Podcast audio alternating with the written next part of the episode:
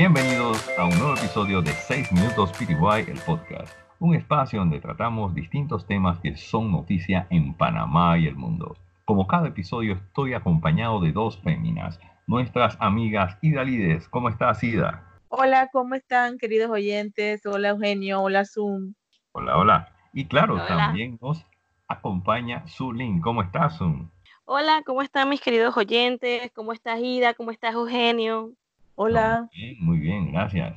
Y bueno, antes de iniciar los temas de hoy, vamos primero a aclarar o a recordarles por qué somos 6 minutos PTY. Para eso, Ida Lides nos va a decir por qué nos llamamos así. Cuéntanos, Ida. Somos 6 minutos PTY porque en un lapso de 6 minutos vamos a abordar diversos temas, cuatro temas en total, nacional, internacional, social, social, gracias Eugenio, y nuestras recomendaciones de entretenimiento. Para que, de entretenimiento, exacto. Así es, por eso somos 6 minutos PTY. Pero bueno, entonces vamos a iniciar con el tema nacional. Y tenemos en esta ocasión que el Centro Logístico Regional de Asistencia Humanitaria de Panamá dio a conocer que ya está preparado para distribuir la vacuna contra el COVID-19 una vez sea aprobada por los organismos internacionales. Se indica de que se cuenta actualmente con un área de aproximadamente 1.200 metros cuadrados de cuarto frío destinado para la conservación de medicamentos y una vez se tenga la vacuna se podrá convertir en este centro de distribución para la región en la cual podría dar apoyo hasta incluso hasta 30 naciones del continente en los próximos meses. ¿Qué les parece esto, chicas? Algo súper genial. La verdad que es una gran noticia que nuestro país sea el hub para la distribución de la vacuna. Dios quiera que esa distribución llegue pronto. He estado leyendo en las noticias que la vacuna del Oxford está súper, súper cerca. Inclusive esta semana salió en una entrevista un enfermero que español que vive en Inglaterra. Ya él se puso la vacuna el 5 de julio y no ha desarrollado ningún síntoma adverso, no ha tenido ninguna, ninguna reacción, ah, exacto, ningún efecto secundario a la vacuna. Toda la semana lo está monitoreando, toda la semana se hace la prueba para ver cómo está, porque como él está en la, en la línea de, de la primera línea, pues hasta ahora, desde que se ha puesto la vacuna, pues nada, que él no ha tenido ningún síntoma adverso y este no ha, no ha contraído la enfermedad. Entonces, ya tengo entendido que van a empezar a, a probarle en 30 mil personas. Obviamente las personas que se ponen la vacuna tienen que exponerse de alguna manera al virus, a ver si de repente realmente la vacuna funciona, pero hasta ahora este enfermero español, junto a otros personal de salud, le han recibido muy bien la vacuna y, dice que se siente perfecto. Excelente, qué bueno, la vacuna Oxford parece ser y se está convirtiendo en una de las candidatas como con mayor aceptación y con mayores con mejor resultado hasta el momento. Así que, ¿será que finalmente la vacuna ah. de, de Oxford será la solución para gran parte del planeta por esta situación. inclusive, para que te interrumpa, inclusive dijo el, enfermero español que de aquí a dos meses, cuidado que para diciembre la vacuna sea distribuida mundialmente y, él pedía pues a, Papá Noel que el mejor regalo para Navidad sería que todos tengamos nuestra vacuna puesta. ¿Y qué piensas, Zoom? Cuéntanos. No, lo que pienso realmente en este punto es que Panamá podrá demostrar mundialmente nuestra posición de logística que tenemos y hemos tenido desde el inicio de esta república. Hay mucho antes. hemos, siempre hemos sido un área de distribución, de mercadeo internacional. Y es el momento de mostrar a nivel internacional la capacidad del panameño para este tipo de actividades, porque ciertamente Panamá es un hub, no solamente para transporte de mercancías, sino para medicamentos. Y, es un trabajo no solamente para la parte privada, sino para la parte pública, porque el Ministerio de Salud también debe tener un protocolo y estar trabajando en él para las medidas y todo lo que se debe hacer y todas las normas que se deben cumplir para el abastecimiento de esos medicamentos y que lleguen a esas galeras y que cumplan, o sea, que se mantenga su, no sé, su nivel de sanidad y el protocolo tanto de... De frío. No, sí, eso tiene otro nombre, de este tipo de, de, medicamentos, porque todos ellos tienen, este tipo de vacunas, tienen un protocolo y unos requisitos esenciales que el Ministerio de Salud debe cubrir con este tipo de requisitos. Entonces es un trabajo en grupo. Es, la mejor manera de mostrarle al mundo de que Panamá está capacitado para poder llevar este tipo de actividad logística internacional, la cual hemos llevado siempre, pero no hemos sido en este tipo de, de eventos, no hemos sido reconocidos mundialmente. Solamente nos conocen por el tránsito de los barcos del, del canal y ya, pero realmente Panamá tiene un sistema logístico internacional de muy alto calibre y que deja al país, tanto sus trabajadores como los procedimientos, sus protocolos, todo muy en alto. Y pienso que es el momento de hacerlo notar. Espero, sin duda es una gran oportunidad para el país para demostrar de que no solamente los temas de logística pueden encargarse para situaciones de comercio común o en general, sino que en esta situación especializada que vamos, van a haber alguna cantidad de protocolos especializados para el tratamiento o para manejar este tipo de medicamentos. En este caso, la vacuna que es tan importantísima, seguro va a ser un reto, pero sí, Panamá tiene una experiencia importante en temas de abastecimiento y distribución de ciertos tipos de materiales. Esperemos que en esta ocasión, como menciona Zoom, el Ministerio de Salud eh, tome las directrices y, tome los, los aspectos necesarios para que todo esto se lleve sin mayores complicaciones y sin ninguna dificultad importante. Yo espero, Eugene, que realmente en esta parte eh, no veamos tema de corrupción, porque ahí es donde realmente Panamá lo dañaría. Otra vez. Ojalá, que, no. Ojalá, espero que el gobierno sí no me cintura en esto, ¿no? Bien, chicas, se nos acabó el no tiempo. Se no se nos ha concedido que la campana deje de sonar. Bueno, no, para nada. no sé, mirando para diciembre para ver si, como le decía el enfermero Papá Noel, no sé, nos trae un Puede un regalo. el regalito sería lo máximo que el niño Jesús no considera eso.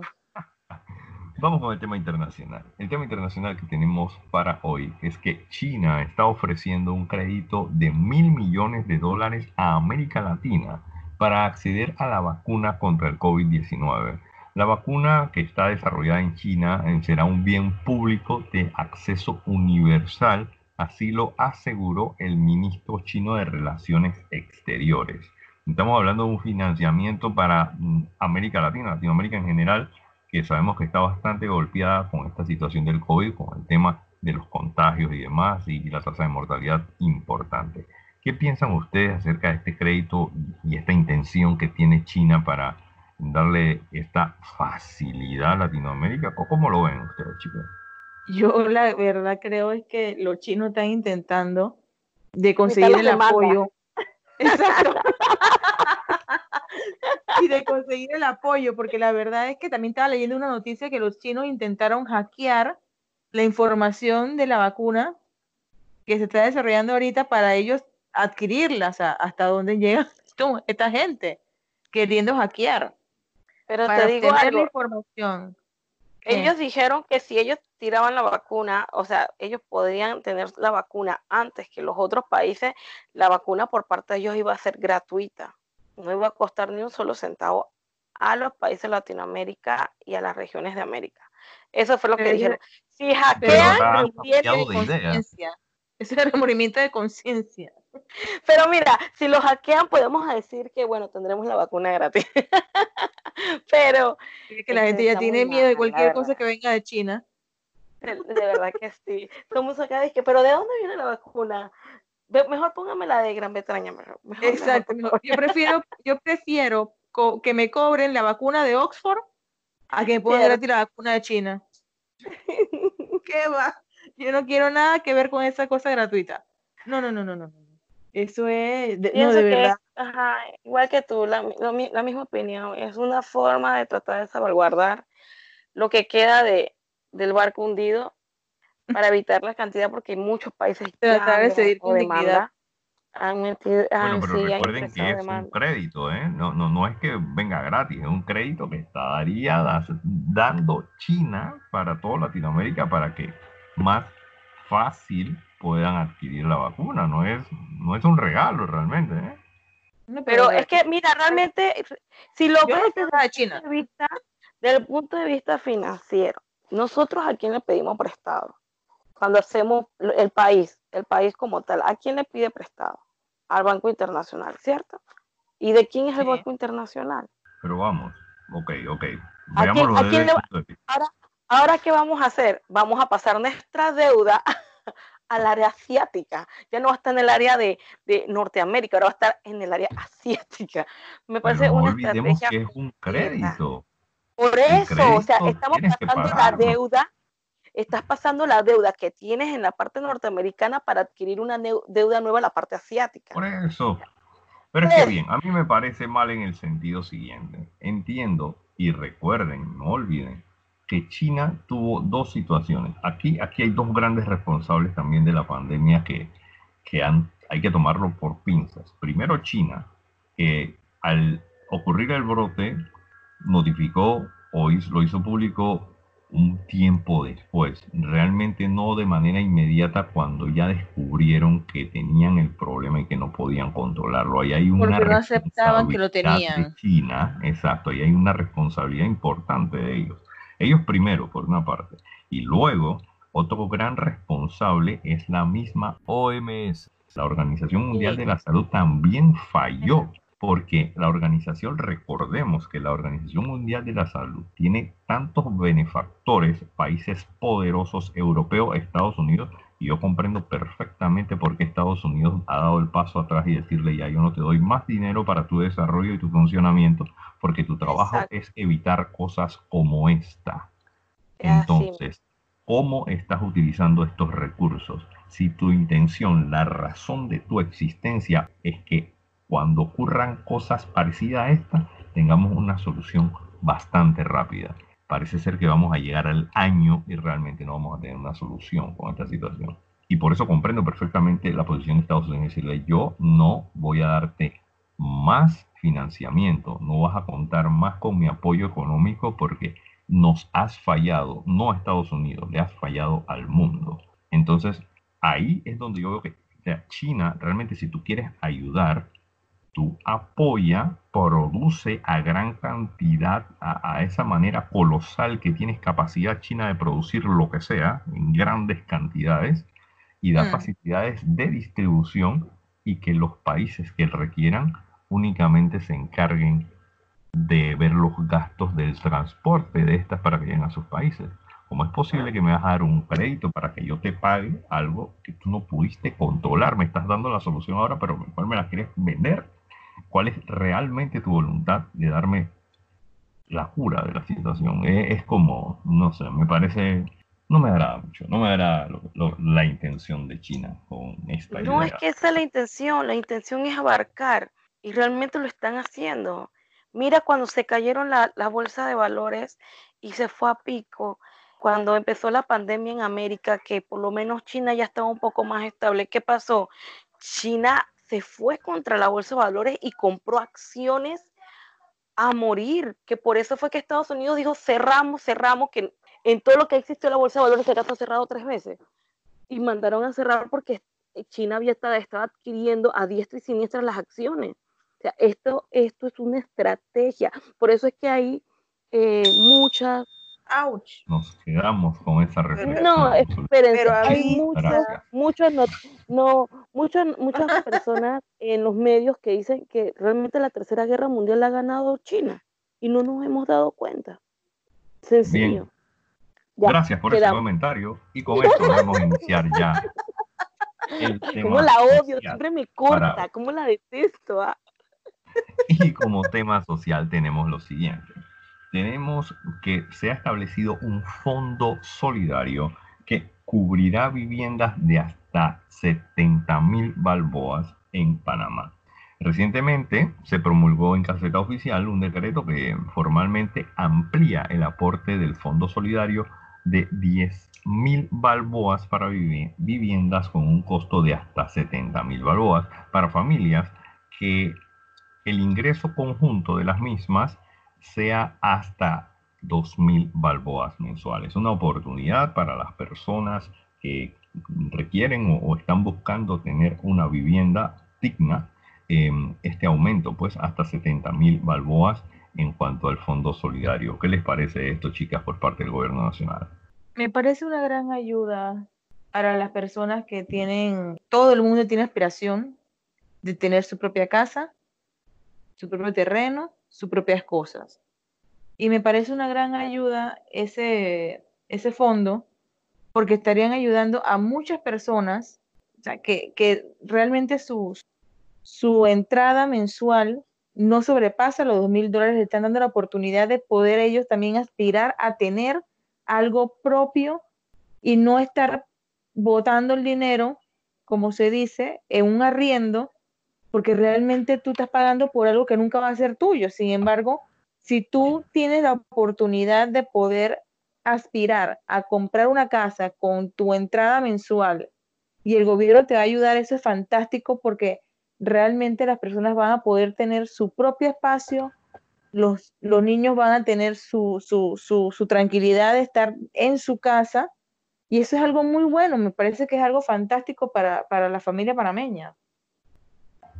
Sí, definitivo es un gran apoyo para esas familias que tienen un ingreso en común de los mil dólares, aunque me parece que debieron aumentarlo un poquito más como unos 2.500, porque ahora mismo la mayoría de las familias están muy apretadas. Y conseguir una casa en estos momentos o antes de la pandemia era muy difícil. Por eso es que decían que los millennials no, ¿para qué vamos a conseguir casas si no se pueden ni comprar?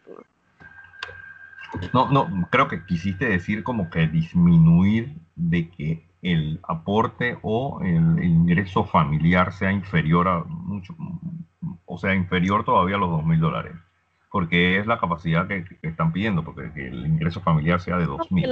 que, fuera de dos mil quinientos, o sea, que aplicaran también las familias que llegaran a los dos mil quinientos, no solamente ah. los dos mil, sino que ah, ampliaron un poquito más margen ajá, para las familias que llegaran hasta los 2.500 en ingreso familiar. Bueno, y también que eh. ampliaron un poquito más el fondo, porque 70 mil dólares. Ahorita mismo una casa donde consigues una casa de 70 mil dólares. Sí, claro, por supuesto. Van a ser proyectos populares y, lamentablemente no es, están bastante alejados de la ciudad, ¿no? Están en los ah, extremos de la ciudad. Es, es Panamá Este o Panamá Oeste. Y bueno, hay una situación importante en cuanto a los proyectos estos que realmente podrían entrar dentro de este beneficio, que es que están bastante distantes del centro de la ciudad. Y entonces de alguna manera siento que esos proyectos al estar ahí sigue creciendo la ciudad dormitorio o las ciudades dormitorios que son prácticamente Panamá Este y Panamá Oeste, porque las personas llegan básicamente a dormir a sus casas, por eso le llaman así, ¿no? Y llegan súper tarde a sus casas, salen súper temprano para ir a sus trabajos que trabajan en la ciudad. Eh, por lo menos, Exacto, por lo menos esto seguirá siendo así mínimo hasta que esté la línea 3 del metro, que ahora con todo esto de la pandemia, por supuesto, se ha atrasado muchísimo más. Así que veamos cómo será esto. En inicio, en, realmente la intención me parece positiva eh, porque Ida, por ejemplo, mencionaba algo muy importante, los temas de los arrendamientos. Hay muchas personas que arriendan gran parte de su vida no porque quieran estar arrendados, sino porque no tienen las facilidades por su ingreso familiar, su ingreso personal, de obtener una vivienda.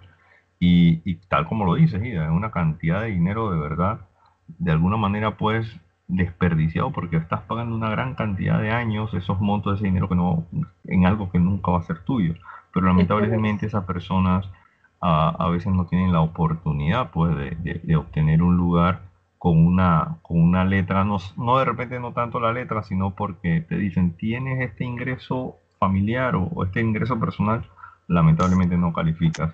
Y bueno, acá tratar como de flexibilizarlo un poco, ¿no? Dar un poquito de oportunidad ahí para las personas. Vamos a ver después de esta pandemia cómo quedan los bienes raíces, quisiera saber. Hmm. Sí, y es muy interesante. Por ahí me parece haber visto una promoción que te ofrecían que compraras un apartamento en, en Costa del Este, si no me equivoco era el lugar, y tenías la oportunidad prácticamente de preaprobación para un proyecto de playa. Wow, wow. Algo así Obviamente no dos por uno, pero te da como Exacto, eso te iba a decir dos por uno. Wow. Trataba como que si pero, usted pero... nos puede comprar un apartamento en Costa del Este, seguramente nos puede comprar también una casa de playa. Así que no deje pasar esta oportunidad. Wow, clase de super estrategias de mercadeo de estos. Después de esta pandemia, gente creativa. mucha gente quiera vivir en apartamentos, yo lo dudo. Eh, bueno. Pero yo, yo, bueno, ok. Solo por mencionarte la estrategia de mercadeo de, de esta inmobiliaria. Eh, ¿qué, ¿Qué tienen de malo los apartamentos? No entendí.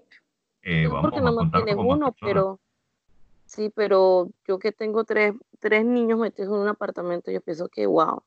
Es que no, es el hecho de apartamento siempre vas a tener más contacto con más personas, áreas comunes, elevadores, escaleras y demás, y creo que hay personas que de repente les, les va a preocupar tal vez el tema de ventas de apartamento pueda disminuir ahora o estará disminuyendo, puede ser. Totalmente, porque... Pero, Eugenio. Lo siento, lo siento. ¡Qué barbaridad! Pero bueno, Chicas, con eso hemos terminado entonces nuestra parte social, este segmento social de 6 minutos PTY, y vamos a iniciar con el último segmento que es el de entretenimiento. Y acá, el pues, favorito de Eugenio. Así es, así es. Así que acá vamos a hacer unas recomendaciones para aquello y a ver eh, qué les gusta, chicas, qué tienen hoy para recomendar. Ida, creo que tienen un par de cosas interesantes por ahí. Cuéntanos, ¿qué quieres recomendarle a nuestros oyentes? Bueno, como ustedes saben, a mí me encanta el género del terror y del suspenso. Increíble. pregúntenle a ellos cómo yo grito a veces cuando estamos en reunión. Es una fan empedernida del terror. Sí, sí, pero es extraña porque hasta se ríe en las películas. Yo estaría muerta de miedo, yo, yo meto mi cabeza ojo a la almohada, yo no veo nada. No, y, y, a todo esto le, habla, eso sí me da risa, porque yo le escuchaba hasta hablándole al tipo, dice, pero ¿cuándo la vas a matar? Yo, y que en serio, ¿y? Estamos un poquito preocupados, pero bueno. Queremos que solamente quede eso ahí en fanatismo de las películas de este género y nada más. Pero a ver, Ida, cuéntanos, recomiéndale algo a nuestro oyente. Bueno, recordar es vivir. Ah, eso no es un programa musical. No, no, ajá. Cuidado, ajá, pero, pero, continúa, sí, así.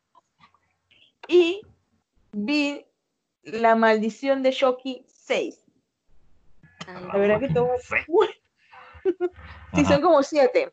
Pero estaba muy, muy buena y ese muñeco realmente es malo, malo, malo, malo, desgraciado, infeliz. Malísimo ese muñeco. Totalmente. Malísimo, malísimo. Y también les tengo otra recomendación de una trilogía. Estoy empezando a ver la primera.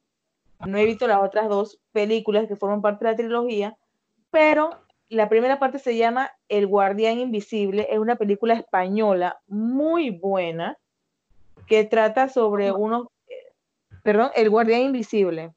Muy buena la película española, está en Netflix. Y trata sobre eh, una detective, una inspectora, que está investigando, en esta primera parte de la trilogía, investigando los crímenes de asesinatos de niñas, de no niñas, sino adolescentes, por alguien que quiere conservar la pureza, entre comillas. Está muy buena, véanla. Como un asesino en serie, algo así. No es una trilogía, no son, son tres películas no, no, no, me refería que en este caso, eh, acá el asesino es como un asesino en serie porque siempre las víctimas tienen esta cualidad. Exacto. El guardián invisible. Ok. Muy buena, película española. La maldición de Chucky y El guardián invisible. Ambas en Netflix, ¿sí? No, La maldición de Chucky la vi en cable, pero creo que en ah, Netflix. Pero bueno, por ahí, por ahí la gente la consigue. No hay problema, está buena, está buena. A ver, Zoom, ¿qué tienes por ahí? ¿Qué le recomiendas a nuestro oyente? Yo solo voy a recomendar una sola película porque no tengo tiempo de ver más. Y una de risa. Ustedes saben que lo mío o es risa o es drama. Aquí somos por Una comedia. Ajá. Se llama La peor noche de mi vida. Protagonizada por Elizabeth Banks, James Marsden y Gillian Jacobs. Está buenísima. Si se quieren reír un rato, está buenísima. Se trata de una periodista que está tratando de escalar al siguiente nivel en el periodismo y esa noche sale con unas amigas y le pasa una locura. Eh, al final, no les voy a contar al final porque no voy a spoilear esta vez, tienen que verla porque está muy buena. Muy bien, muy bien, muy bien. Por favor, Sí, así, muy bien. Pero pasan tantos sucesos que es de morirse de la risa. Está muy, muy buena. Se las recomiendo. Ok. La peor noche de mi vida. Esta sí disponible en Netflix, ¿no? ¿Sí? En Netflix, sí, sí, en Netflix. Chévere, ya sabes. Bueno, luego que hablaron un poquito de terror y algo de comedia, vamos con algo de acción ahora, pues. Bien, como saben, eh, muchas películas este año han eh, dejado sus estrenos para el 2021 y una de esas es Rápido y Furioso 9. Que por cierto, en total van a ser 10 películas de Rápido y Furioso. Pero como este año no va a estrenar y tienes todavía una gran cantidad de meses para ver las 8 primeras partes, te quiero recomendar que vean las 8 para el fin de semana, el próximo fin de semana otras dos, o no sé, de repente de aquí a que llegue el otro año se organizan y pueden ver a cada uno un fin de semana. Las 8 películas de Rápido y Furioso están disponibles en Netflix. Incluso si son hasta muy curiosos, pueden buscar en internet cuál es realmente la secuencia en que debes verla, porque la historia no exactamente, este es un dato curioso de Rápido y Furioso para los que no sabían, no necesariamente todo va cronológico de que todo ocurre primero en la 1, después la 2 y después la 3, no necesariamente. Ese es un dato curioso ahí para que puedan verlo, así que ya saben, las 8 películas de Rápido y Furioso es mi recomendación en este episodio, así que comenten qué les parece, qué les parecen las recomendaciones que les damos. Y bueno, ojalá vean varias de estas películas y se diviertan y, nos comenten, coméntenos en redes, en redes qué les parece, en YouTube, a ver si, si les gusta, eh, cuáles no les gusta, si vieron una y no les gustó. Así que ahí nos dicen, si nos quieren recomendar también que veamos alguna o quieren que hablemos de alguna de las que a ustedes les gusta acá también.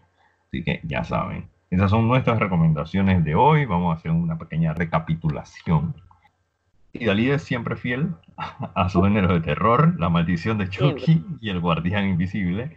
Su link un poquito de comedia, La peor noche de mi vida. Y yo les recomiendo toda la saga, las ocho películas de Rápido y Furioso. Recuerden que son ocho, todas en Netflix. Así que con eso terminamos nuestro espacio de entretenimiento.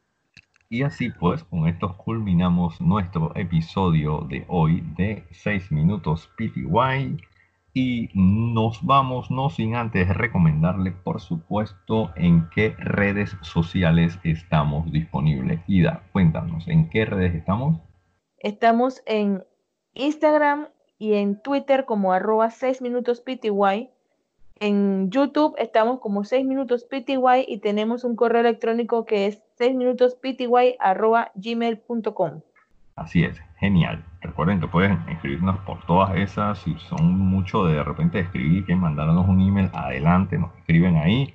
Y por favor en YouTube, recuerden, suscríbanse, den like a nuestros videos, pueden ver nuestros episodios anteriores también, nos pueden comentar lo que quieran ahí en los videos, por supuesto. Pero no solamente estamos en YouTube, nuestros episodios también están en varias plataformas de podcast, que son las que nos va a decir Zoom ahora. ¿En cuáles estamos, Zoom? En podcast estamos en Breaker, Radio Public, Pocket Cast, Google Podcast, Anchor y Spotify. Así es, así que ya saben, pueden escucharnos en la plataforma de podcast favorita de cada uno de ustedes. Así que bueno, eso ha sido todo por este episodio y nos despedimos hasta el próximo para que nos escuchen. No olviden, somos 6 minutos PTY. Somos 6 minutos PTY. Chao, chao. Chao, chao.